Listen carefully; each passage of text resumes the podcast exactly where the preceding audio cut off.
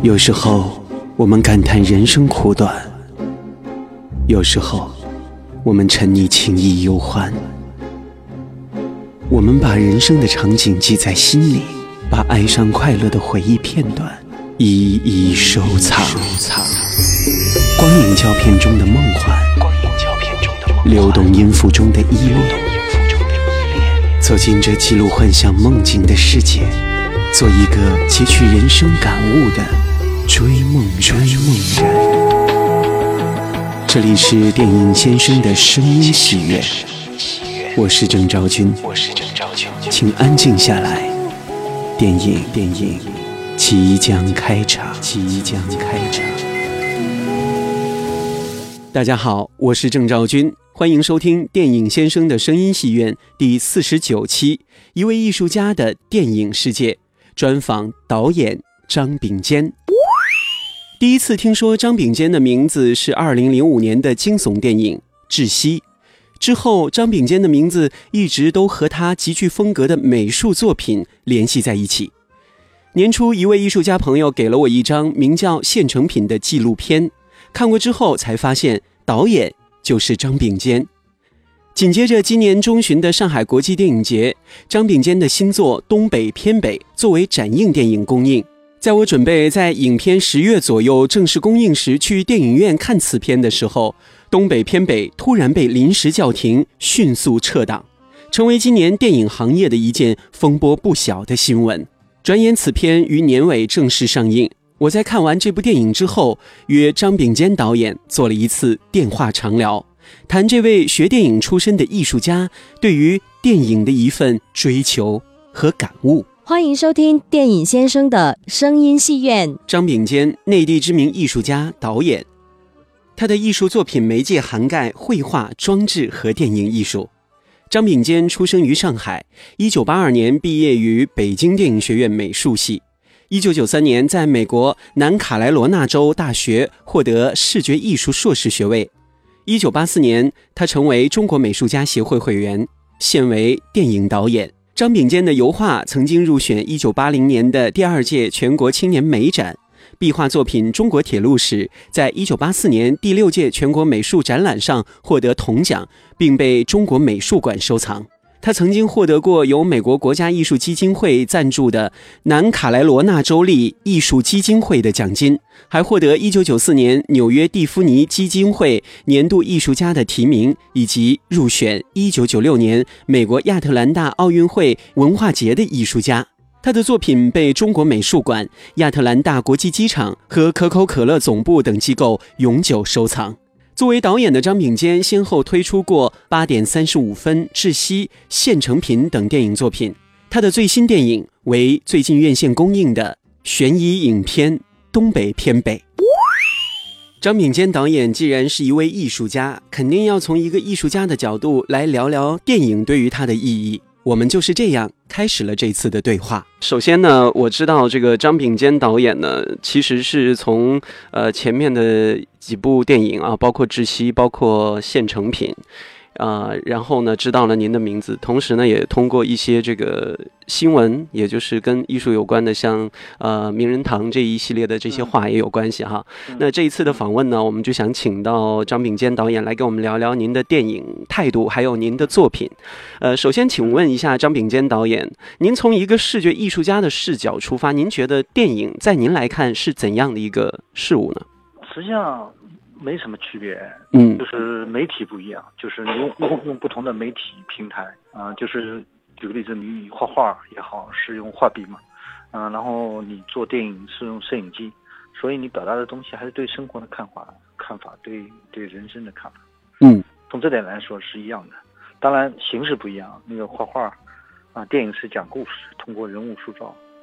画画也是塑造塑造那个形象，但是它不是讲故事。嗯，不，他那个叙事方式不一样，他也也是一种讲故事方式，但是不是电影的那种时间性的那种叙事。嗯，在这上面还是有不同的艺术规律，观念上是一样的。嗯，我想问一下张导，您觉得这两个这个您所从从事的这个领域哈，虽然有相通的地方，您觉得哪一个更自由一点呢？我实际上是学电影的，我是那小时候会喜欢画画，后考进北京电影学院美术系，实际上是学电影。嗯电影美术是为电影服务的，是电影的其中的一个一个部分。嗯所以呢，从本质上来说，我是本科学的电影，嗯但是呢，画画一直没有停止。所以毕业以后呢，当时在上海就开始一直在画画，然后到美国去呢就做当代艺术。然后我当时在当时的特定环境下呢，就是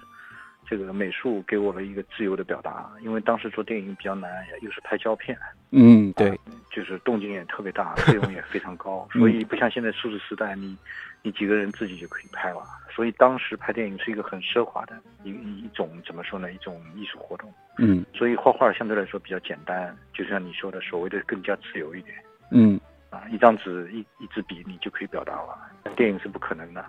所以在当时的条件下，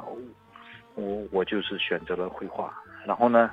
然后在美国做当代艺术也做了将近七八年、十嗯年，回来以后呢，就是才开始做电影，所以我的电影作品不是很多，啊，也是刚起步。但是呢，与此同时呢，我那个当代艺术也没有停下来，在做电影的间隙，我也会做当代艺术。就这样嗯。那您现在是更享受被称为导演呢，还是被称为艺术家呢？我无所谓，因因为我觉得就是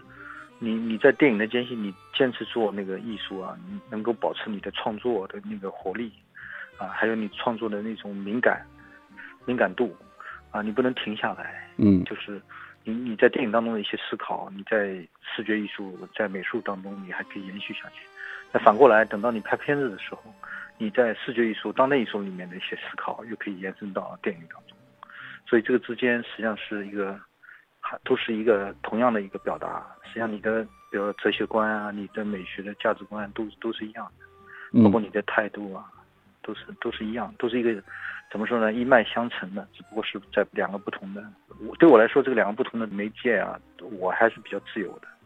啊嗯不像不像有的人可能不太熟悉，重新开始一个新的选择。我对我来说不是，因为我毕竟这么多年来一直在这个两个当中，就是走来走跑来跑去。嗯。呃呃，您刚才说过，您这个小时候就这个选择了去上电影学院美术系哈。嗯呃，我很想知道您小时候对于美的这个启蒙是怎样的呢？我性格比较内向，当时就是不爱跟别人交流，所以啊、呃就喜欢画画。但是呢，我当时一旦选择想把这个艺术啊做作为我一个职业的话，当时我父亲就反对，所以我考进电考电影学院，包括录取最后考上，我父亲都是不知道的，啊，我是背着他去考的。啊，这是个秘密。哎，是个秘密。当时我父亲让我做理工科考，他觉得那个艺术啊是意意识形态，容易犯错误。嗯，因为他从文革过来嘛，受到冲击，所以他觉得做艺术特别危险，嗯所以呢，就是不让我做艺术，然后把我的画笔、画纸都都撕掉了，把画笔也折断了，然后我就偷偷的去报名去准备作品，寄到北京去，然后偷偷的就是去报考参加考试，然后考完试以后，我同时又复习理工科，他每天回到家，看到我在做功课，特高兴，觉得我在复习理工科。嗯，他不知道我白天实际上偷偷在画画，啊，嗯就是就是这样。后来等到录取通知书来了，我都不敢告诉他，还有十天要告诉他，还要就是要报到了，我只只能告诉他。嗯，告那诉他了以后，我默我父亲就默默的接接受了这个现实。默默的接受了这个现实。那怎么办？那那你孩子考上大学了吗？嗯，你总比总比不上大学。当时做上大学非常难，对对对，所以所以他还是，但是我在北京四年读电影学院，他没来看我看过我一次。嗯啊，他内心还是不不喜欢我做艺术。嗯。嗯，其实我觉得这个一些经历哈，包括您选择去电影学院美术系，应该都是有很多的一些电影深深的影响着你。我不知道您小的时候是不是也会非常的爱看电影呢？呃，爱看电影呃是挺爱看电影的，但是我当时报北京电影学美术系，实际上是想去学画画，还是走美术美术的路？对美术，对当时对电影美术实际上不懂，但是上海当时没有就是美院来招生，在我这一届，当时有上海戏剧学院美术系和北京电影学美术系，然后中央美院没有到上海来招，只有浙江美院。浙江美院呢，油画系只招一个人，全上海招一个人名额，所以你就是录取的太难了。呃特别难，太难了嗯。所以呢，我就报考了上戏和北电。我先我被上戏也录取了，后来我就选择到北电，因为我想摆脱父亲的那种控制。啊，所以我把上海戏剧学院当时也是毁掉了，因为上戏和北电当时是全国重点，我就当时有个野心，我想自考全国重点，就是本地的学校。也当时上海没有美术学院，所以虽然这戏剧学院和北电都是在那个戏剧和电影底下的美术，但对我来说能够满足一部分的所谓的梦想。嗯，也就是跟画画有关的。哎哎，对对对，主要是跟画画有关。同时呢，我也是为了摆脱，就是我父亲对我这种控制，所以从小就有这种，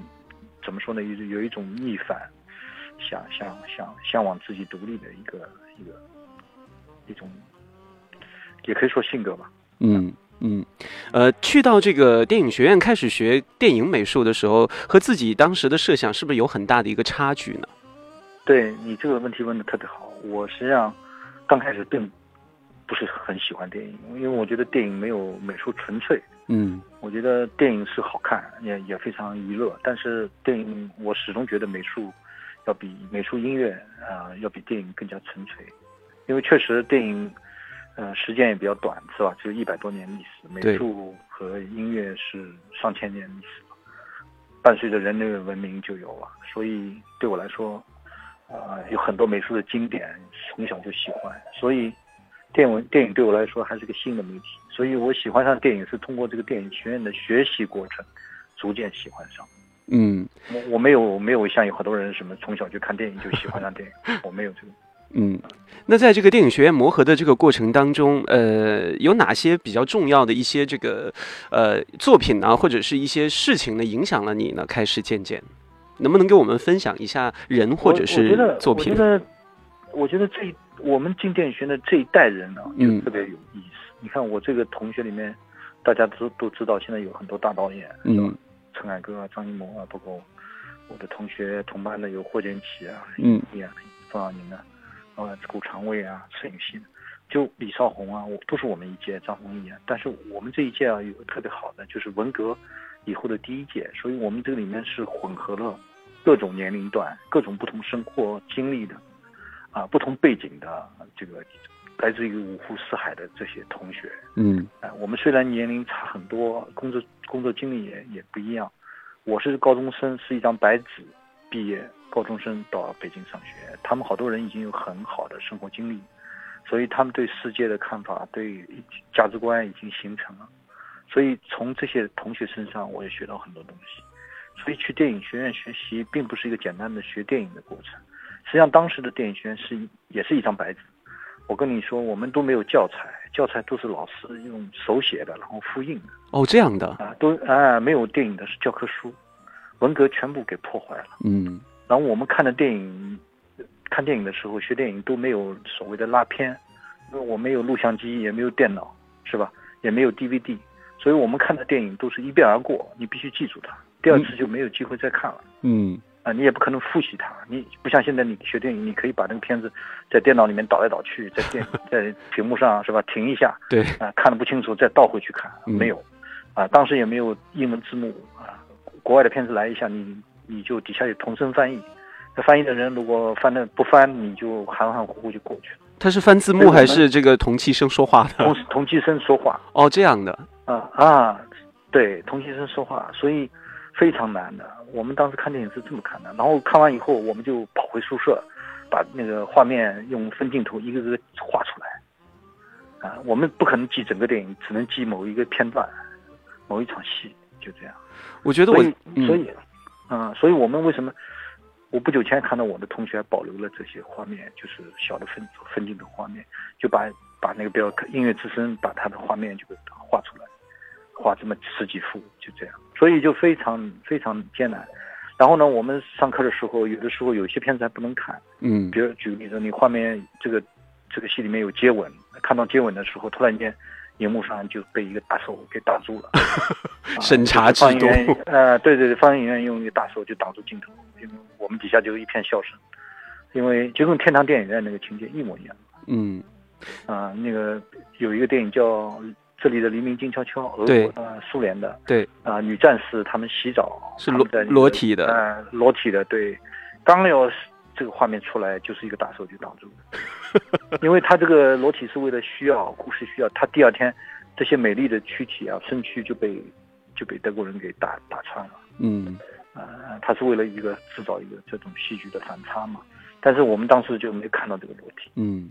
因为我觉得在那个时代正好是一个节点的时候，呃，我是八一年出生的，但是那个时候的一些事情，呃，我还是有多多少少了解一些。呃，好像是从八十年代八几年《庐山恋》开始有中国的第一个接吻的镜头嘛，然后慢慢的开始。具体我忘了，嗯嗯，是因因为我觉得刚才我一直想这个接您的话，就是我听你刚才说，在这个电影学院所经历的这些事情，我自己会有一种 起鸡皮疙瘩的感觉，因为嗯，那个时候的电影人，包括这个学电影的人是非常纯粹的，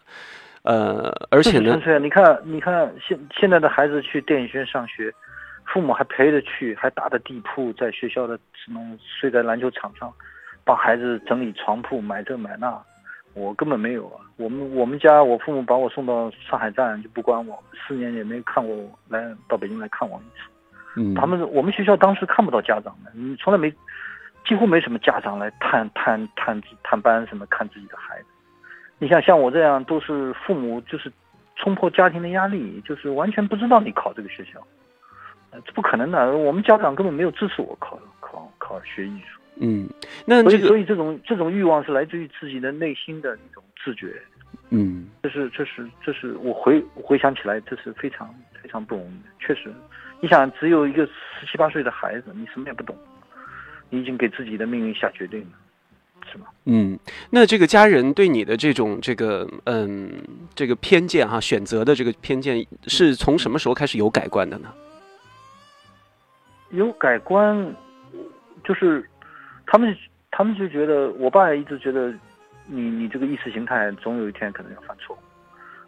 还是老老的那种思想影响的？对呀、对呀、你看嗯那个傅雷家书也是，对对傅雷对对他那个傅聪的一直担心他，所以所以他们是我爸也是党员，也是知识分子，但是但是他老觉得因为受到文革的这个冲击，所以一直担心你们如果做文化，做你作为科学家可能就好一点。嗯他说你为什么不能周末画画？你你星期天是吧去公园画画画，你白天有个固定工作做个工程师，所以他并不是说你搞艺术，现在的好多人觉得你搞艺术是没饭吃，那时候不是。哎，工作肯定是没问题，他觉得国家会分配正正当的工作。啊对，但是问题是你你会你会在意识形态上犯错，这是这是非常恐惧的。我所以我现在都觉得，我深深的理解我父亲为什么为我担心。所以这种这种恐惧真的是在这种老的知识分子那个心里面，真是打下了一个烙印。这个这个阴影最后一直不能去掉。那他所对你有的这种这个担心和压力，你自己有没有这方面的一些压力呢？创作方面？我没我没有压力，我觉得我觉得我觉得时代不同了，我觉得他这种担心在我身上不会发生。嗯，但是如果要说到这样的一点，您的新作《东北偏北》还是遇到了一些体制上面的一些影响，对，因为他突然遇到的就是上映突然叫停，还有这个被删改的一些经历。嗯嗯，所以我就面对面对这个，我觉得我父亲可能说对了，但是他已经去世了，我没法跟他说，嗯。所以我觉得是一种悲哀，不应该这样，嗯。因为我我是很积极的态度，我而且你刚才说的对，我做这样的题材，犯罪题材本身就是顶峰而上，因为这个市场也不讨好，是吧？嗯我们就冒险啊、大部分人，如果你要挣钱，要要要出名，可能做喜剧片，做一个票房上亿的电影，啊、爱情故事是很容易，并不难。我手上也有喜剧故事嗯啊，我跟那个泰泰囧的那个编剧舒焕也有合作，啊，嗯很容易就找到投资了。但是，我拍这个犯罪题材、破案题材本身就是一个冒险，但是但是我还是愿意这么做，因为现在这个市场需要多多元化，我觉得观众应该有更多的选择。嗯啊但是、但是没想到还是还是遇到遇到一些问题。嗯，呃，我不知道网上您的这个这个履历上面有没有问题哈？求证您一点，您的电影的导演处女作是二零零一年的那部《八点三十五分》吗？对对，嗯，我很想知道，就是在呃二零零一年这部电影处女作之前，您从北京电影学院美术系毕业之后，做了哪些跟电影有关的工作吗？还是直接去到了美国留学？没有没有没有，我在上影厂做美工师嘛，嗯做过《海上生命月》一个啊，关牧村的那部电影，呃，对对对，那个电影是美术助理，然后有一部独立的电影，就是我第第一次独立做美术公司的是叫《车轮式重做》，啊，是艾丽亚和李伟还有刘心义演的，嗯是讲川藏线的故事。嗯这是独立的，然后我然后我就不做了，我就开始画画，因为我当时有一幅作品全国得奖了，得奖以后我就后面就开始一直在画画，我就我就没有做电影，对，嗯。那当时为什么会选择二零零一年的时候开始当导演了呢？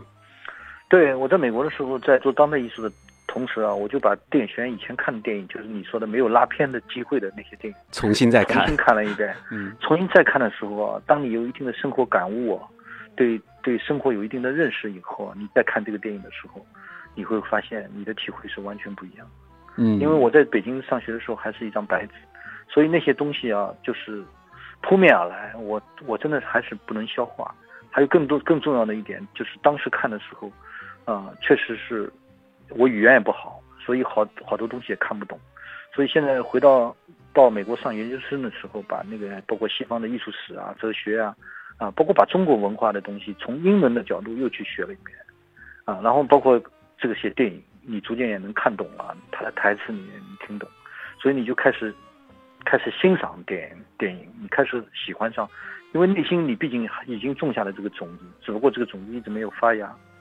现在就等于这个这个这个气候温暖了，这个嗯这个雨水也来了，就是开始发芽。嗯，然后我就决定要回来做电影，就把房子卖了，跟我跟我爱人一块回到北京做电影。嗯，那部八点三，嗯，您说，嗯，八点三，八点三十五是一个偶然的机会。嗯、这部片子实际上就是当时，嗯、电影频道他们也没看上，他们甚至这个剧本甚至没通过。啊、然后但是我非常喜欢，然后我就就就是就是用很低的成本拍的，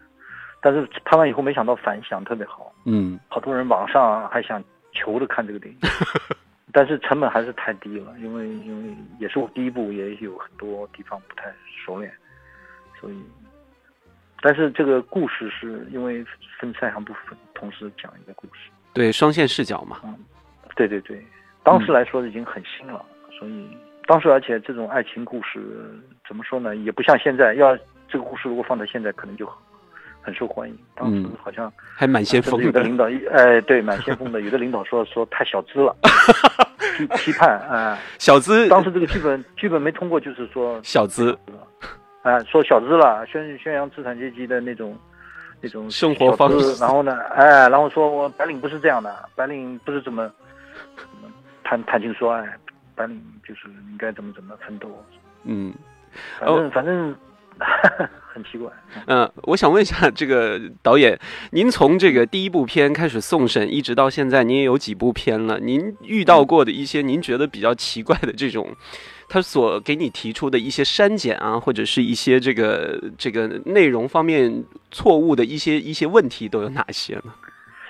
也我前面也没有删减，这个窒息没有没有什么删减。嗯，实际上有知悉没有的？时候啊，这个删减不见得是来自于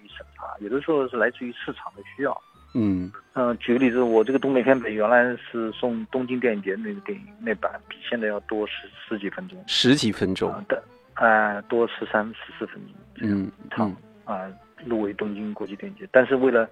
市场发行啊、你你你的电影如果接近两小时，人家排片都有困难。而且你不是那个所谓的商业大片，商业大片你两个多小时没问题，但是你是就是小片子，小片子的话，你你你如果最好是在一百分钟以内，所以发行公司啊，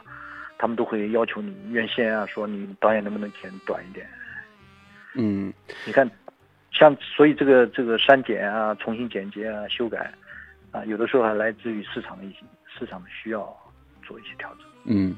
那您刚才也调整我都没问题，我我都可以接受啊。嗯嗯，那您刚才也是提到了您的这个《窒息》这部电影，呃，说实话，其实我真正第一次意义上认识您的名字，知道您的名字，就是从这部《窒息》开始的嗯，因为它不光是一个悬疑色彩的一个实验风格很强的电影，最重要的，你请到了几个大牌明星，呃，葛优、秦海璐还有李冰阿姨一起来演嗯。那当时这个应该算是您的第第二部电影了吗？应该不是吧？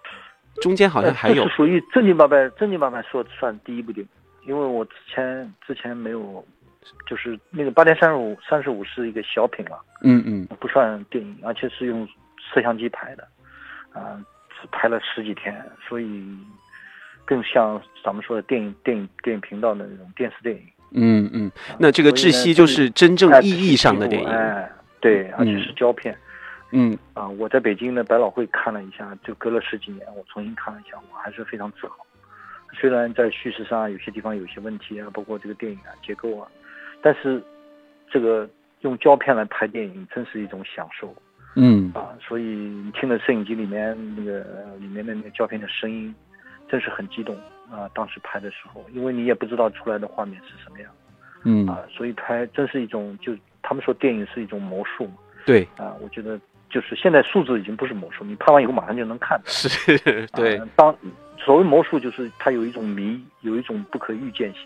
啊，有一种就是你自己会会紧张，你会自，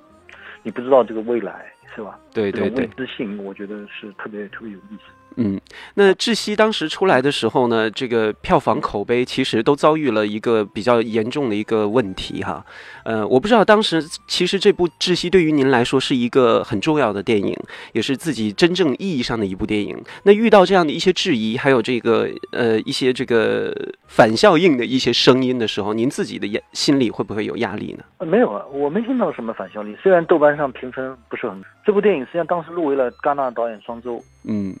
啊，戛纳电影节的导演就是导演处女作啊，但是后来因为某些原因就没没有送成，然后然后我这个片子也入围了好多电影节，嗯。不是大的电影节，但是也是不错的电影节，像那个瑞典的哥德堡电影节啊，意大利的电影节，还有在那个瑞士的幻想电影节，我可以说是中国电影第一次入围幻想电影节。幻想电影节在国际上是非常重要的一个类型片电影节。对。我在那电影节碰到了。呃，十二个猴子的导演，还有哦黑刺青、东京周名曲的导演，对啊，都是都是大导演。大都 哎，大导演都跟我在一个单元，啊，然后这个电影也被那个日本的福冈电影资料馆收藏，收藏，收藏的时候他们非常隆重，带我去看那个收藏的那个地方，那个博物馆里面的收藏的库，啊。就是里面恒温的，有冷气，然后有保湿，就是那种保持干燥。然后对对对，进到一个库啊，一扇门上面写的叫中国电影，中国映画。然后打开门以后啊，我一看看到那种谢晋的什么那个电影《早春二月》啊什么的，还有中国谢晋以前拍的那个芙蓉镇吗？还有一些哎芙蓉镇啊，还有那个就是更早的那个电影，反正就是我当时就那个日本人就指给我看那个字戏就放在这儿。我当时就很自豪，我说我这个我的片子能够在这里永久保存，成为那个和中国那些大师在一起嗯啊，所以所以那部电影我我觉得没有什么遗憾，因为这部电影当时制作的时候主要是碰到什么问题呢？呃，制作方、出品方他们想把它变成一个鬼片，就所谓的恐怖片，嗯，但是这个剧本实际上不是一个恐怖片，是惊悚片。对，它是一个心理悬疑，实际上不是很那种所谓的。啊，因为刺激的那种的 鬼片，对哎，刺激的不是那种刺激的东西。但是呢，他们又特别想做成那种刺激的，所以呢，也有这个问题。还有呢，这个制作费本身不是很高，啊、然后演员又是大牌，所以我们的制作费实际制作费是很低的，除了嗯演员稿费拿掉以后就没多少钱，啊、所以我当时制作也是非常困难。嗯，我觉得这部电影也是融合了您很多对于对于这个一个艺术家的一个视角的一一些感触哈，因为影像方面都是非常的有超现实的那种意味的。因为我没有没有没没对，因为我没有完整看过这部电影，所以我是通过一些剧照，呃，这个所来理解的。我不知道您嗯当时在创作的时候，是不是也是有意要打造自己的一种电影的风格呢？呃，没有，实际上影像我是因为这种电影，你影像、影像、音乐、声音，你要靠它来渲染气氛嘛。嗯特别是所谓的心理的这种悬疑，你必须要通过这些所谓的电影语言来，画面啊、声音啊、呃简洁的节奏啊、音乐啊，通过这个，当然也包括演员的表演，是吧？所以，所以对我来说，这些都是电影语言的要求嗯啊、我没有孤立的非得把我就你说的所谓的艺术家的那个背景用进去，但是这个艺术家的东西肯定会在你的血液里面。嗯。它很自然的流露出来，肯定是。你你要让那个编剧的出身的做拍这个片子，肯定跟我不一样，影响嗯嗯，对吧？让一个演员去拍也也会不一样，每个每个每个人的背景不同，他肯定会有一定的侧重。嗯。这是自然的，你不用回避。嗯。我觉得没关系。呃，其实提到这个窒息和东北偏北还有一丝联系，就是您和李冰阿姨合作了两次，嗯，是不是那一次合作也是给您留下了很深刻的印象？因为我曾经采访过李冰阿姨，她是一个太可爱的一个老太太了。是是，她特别轴，嗯、特别特别个性，特别鲜明。我窒息的时候，我找到她家去，呃，我在楼底下打听，我说李老师住在什么地方？他说你你们找谁啊？他说我说找李斌，然后他说啊这个老太婆啊，这老太婆太讨厌了。我说为什么讨厌？因为他啊没事儿啊，她经常拿一个照相机在楼下就拍那些照片，什么乱停车啊、乱扔垃圾啊，呃什么什么什么小区里面卫生做的不好啊，就不不良现象，对不良现象，他全部给他曝光，然后把那些照片寄寄给什么街道党委、党党委呢，寄到什么区政府呢，所以他们那个街，他们那个小区里面的那个保安啊，什么包括那个街道里面的人都非常不喜欢。太直了，这老太太。对 对对，她老是给人家制造麻烦那种。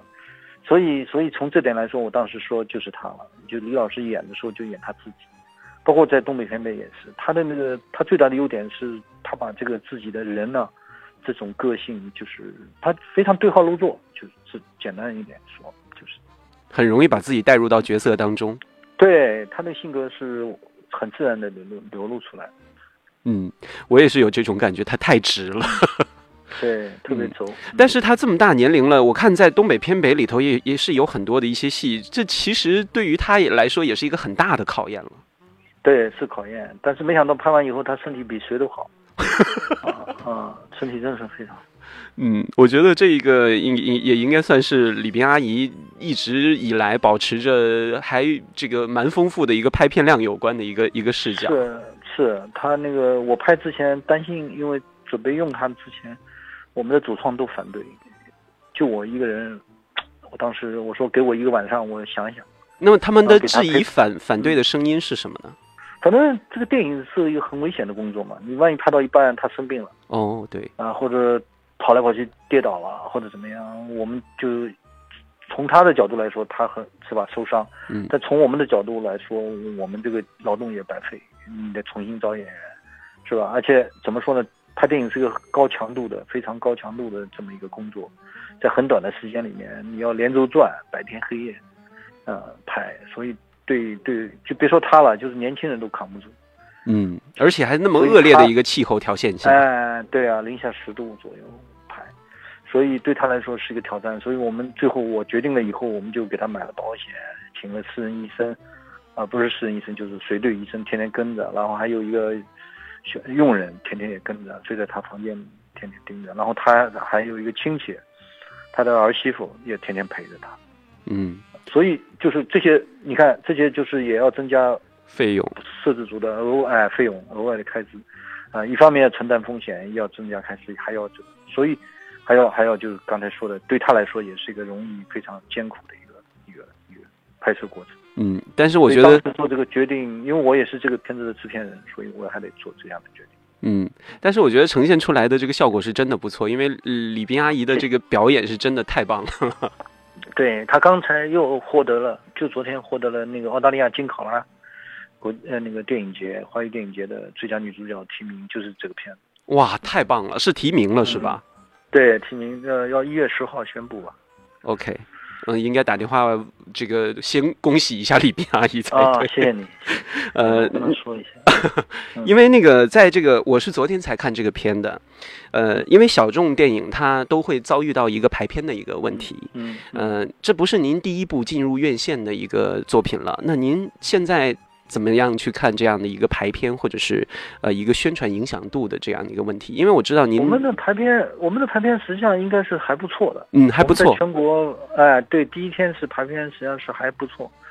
有超过三的排片量。后来主要是第二天马上又又被那些 IP 的那种嗯 对，所谓的大片给给给给覆盖了。其中的原因呢，还有就是我们没有足够的宣传费，嗯就是因为我们这个片子不是被叫停了嘛，我们大概有百分之八十的宣传费就打水漂了。对对对对对，啊、我们当时还有五天就要上映，所以我们的海报啊，那些就是海报啊、宣传广告啊，全部要重新做哎、全部浪费了，全部扔到扔到垃圾桶里去了。然后还有那个五千多个拷贝，也全部作废。我们的媒体上的发的那个视频啊，还有那个就是预告片啊什么，的各方面预告片啊，都要你都要买花钱买嘛，全部全部作废。然后所有的预告片，所有东西，你现在又又回到那个工作室重新剪，改字幕，全在改，这个片子也得重新改，啊，所以所以就是就是剩下的我们这次发的时候就几乎是裸发了，就没没钱发了。嗯，呃，我靠过第一次的口碑，也好，能延续下来。嗯，我非常想知道，就是因为嗯说实话，当时这个片最早定上映时间的时候，我就已经准备好票了。呃，嗯突然之间叫停这件事情，我也非常意外。其实这不是一个很先见的一个现象，但是我觉得对于这部电影来说，还是一个挺让人意外的一个感觉。我第一时间去官方微博去查的时候，就说无限期上映。当时到底是遭遇了怎么样的一个状况，发生了这样的一件事情？我们这个片子啊，实际上在拍摄的时候，包括写剧本的时候，我们就回避了根据真实事件改编这么一这么一个事儿。嗯然后呢，在宣发的时候呢，因为我们这个片子是个小片，所以我我们又把这个真实事件根据真实事件改编这个这个事儿又重新拿回来。但是呢，在在现在目前的国情下，就是犯罪题材还不能提根据真实真实事件改编，嗯你知道吗？然后就就被人投诉了，说我们歪曲事实了，怎么了怎么了？然后这你要这样的话呢，我们我们就怎么说呢？我们就也接受，确实我们实际上在宣发上犯了错误，因为在电影的制作上，包括剧本阶段、拍摄阶段，我完全回避了根据真真实事件改编这么一个一个说法。啊，我们也也没有提真根据真实事件改编，我们的故事也是发生在东北，完全是虚构的，人物都是虚构的，犯罪的那个案情啊、人物啊都是虚构的。但是我们在宣发的时候，我们反而提到根据真实事件改编了，啊，所以根据真真实事件改编，在这个提法上，我们是犯了一个错误，啊，犯了这个错误了以后呢，我们就只能接受这个错误的结果，包括这些损失。也就是说，问题不是出在片子上面，而是出现在了这个口径问题上面。对宣发上面，对，嗯，那最终这个电影本身有没有进行到一些相关的一些修改呢？对，但是但是因为这个这个问题，这个片子又要重新审查，所以所以这个片子也就也就发现了一些问题，我们还要做一些修改，嗯，因为不过不过这个真实事件改编的提法也不能提。嗯，因为我是这个在看的这个片的时候，我知道你已经极力的已经开始回避或者是呃淡化一些这个在审查方面还蛮敏感的一些东西了。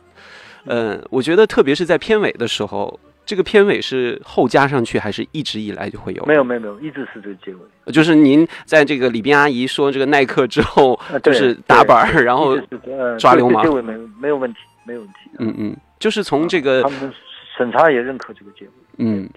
我知道您这部片，呃，我第一次听说是在去年的上上海国际电影节，是今年的，今年。对今年的上海国际电影节，嗯我们入围了入围了两个单元嘛，嗯，嗯嗯。啊两个单项，嗯，嗯，我觉得这个电影真的是给我留下很深刻的印象，因为谢谢。呃，首先我就是个东北人了，呃，我知道您这个片应该是在伊春那边拍的吧？对，嗯嗯，我觉得您是真的把您对于这个，因为我知道您是艺术家出身，所以我觉得您的镜头啊，或者是这些直观的这些电影的感受是非常非常具有这个震撼力的。对，我就很想知道，强调要用对用电影语言来拍一部电影，对对对对拍出来的东西像电影，而不是像电视剧。对。有些电影拍完以后看了像电视剧。那您怎么样去追求这个电影的质感呢？就是视觉的这种呃，这个这个这个美和这个影像方面的这种权衡。你看，这都是我刚才说的这种与生俱来，就也不是与生俱来，就这么多年来你的积累。嗯嗯那我们的团队也非常优秀，我们的团队，我们摄影师得到了这个最佳金马的摄影的提名，嗯然后录音师是白鹿原的录音师，他也做过那个白鹿原、麦田跟和平导演，他也得过金马金鸡的提名。剪接师方磊也是汪小帅的那个《闯入者》的编剧，嗯他也是那个《日照重庆》啊什么皮肤的剪接师，啊、我们这个团队也非常厉害的，作曲一个小伙子八零后的也得到了金马的最佳音乐的原创提名，主创团队都是 都是不是金马就是金鸡奖，啊，都是提名的，都都很厉害。那我们的美术师是也是自系的美术师啊，所以他是发现了这个景，也包括还原了这个时代，所以给我们这个视觉的表达奠定了一个基础，叙事啊，这个环境啊，嗯，所以都是非常资深的，就是主创。嗯，因为我在看这部电影的时候，除了这个视觉上面的这种颜色，或者是这些这个风格上面的一些独具特色的美感，还有就是电影的音乐真的特别的棒。呃，有没有想过出原声碟或者之类的？对，我们现在跟豆瓣在合作，豆瓣音乐把我们这个音乐这个电影音乐放在他们豆瓣的音乐上了。现在你们上豆瓣音乐上能听到，可以听到，他们在帮我哎，可以听到我们这个就是里面的大概五个。谷歌那个电影音乐